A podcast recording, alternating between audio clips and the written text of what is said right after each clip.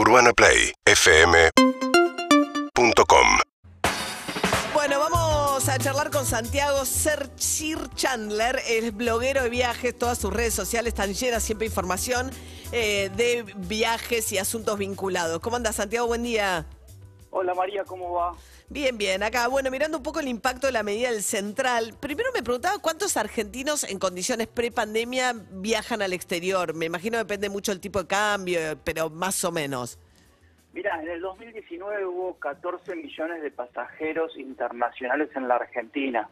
Eh, ahí no podemos discriminar si son extranjeros o son argentinos, no a priori. Y eso también habla de los que entran y salen, ¿no? O sea que quizás estamos hablando obviamente de 7 millones de personas.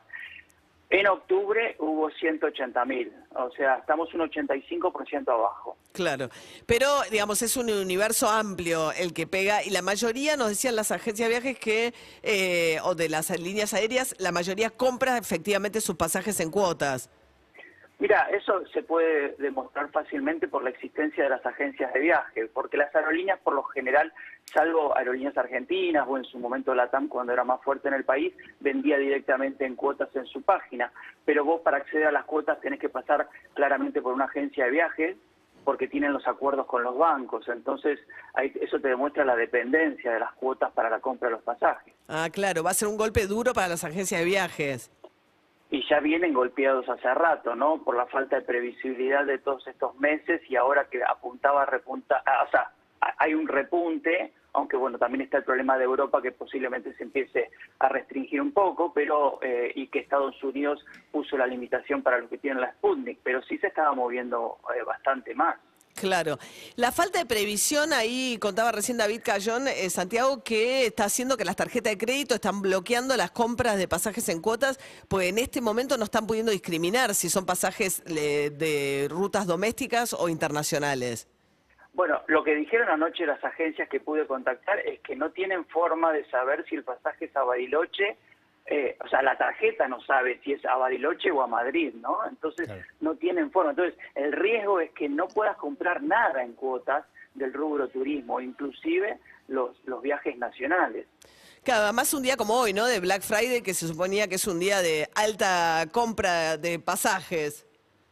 Sí, sin lugar a dudas, o sea, mucha gente estaba esperando eso, que además a diferencia de lo que sucedía años anteriores, que por ir para el verano el viajero experimentado tenía en octubre, en agosto ya comprado el pasaje, ahora, si no sabes cómo viajar, no sabes qué iba a pasar con cada país, estaban esperando a último momento, todo el mundo espera a último momento para decir, bueno, ¿qué es lo que hago en enero o en febrero. Entonces, eh, sí, fue este es un golpe durísimo. Claro, porque además no estaba, digamos, las rutas eh, recién se están recomponiendo, entonces tampoco había mucha previsión por parte de las aerolíneas como para poder vender con la anticipación con la que se vendían antes los pasajes, ¿no?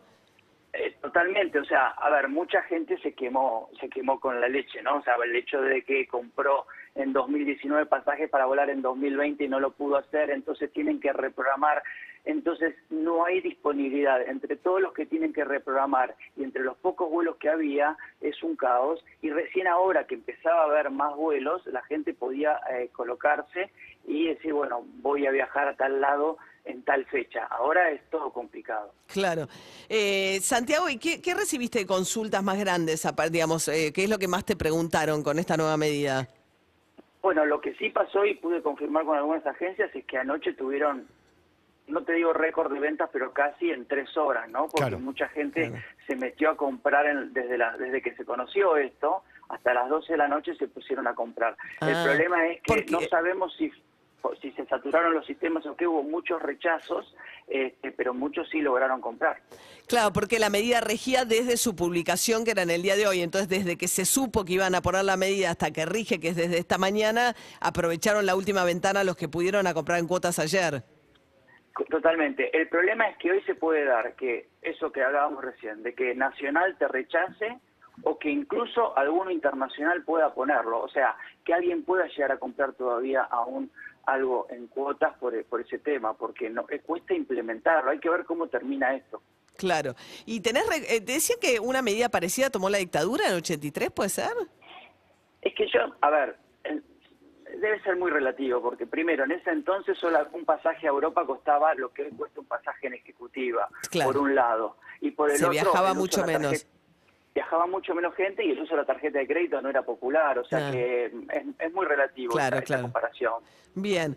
Bueno, Santiago Sir Chandler es su eh, nombre en redes sociales, lo pueden encontrar. eh, siempre tiene información muy útil, es bloguero de viajes. Gracias, Santiago, que tengas buen día.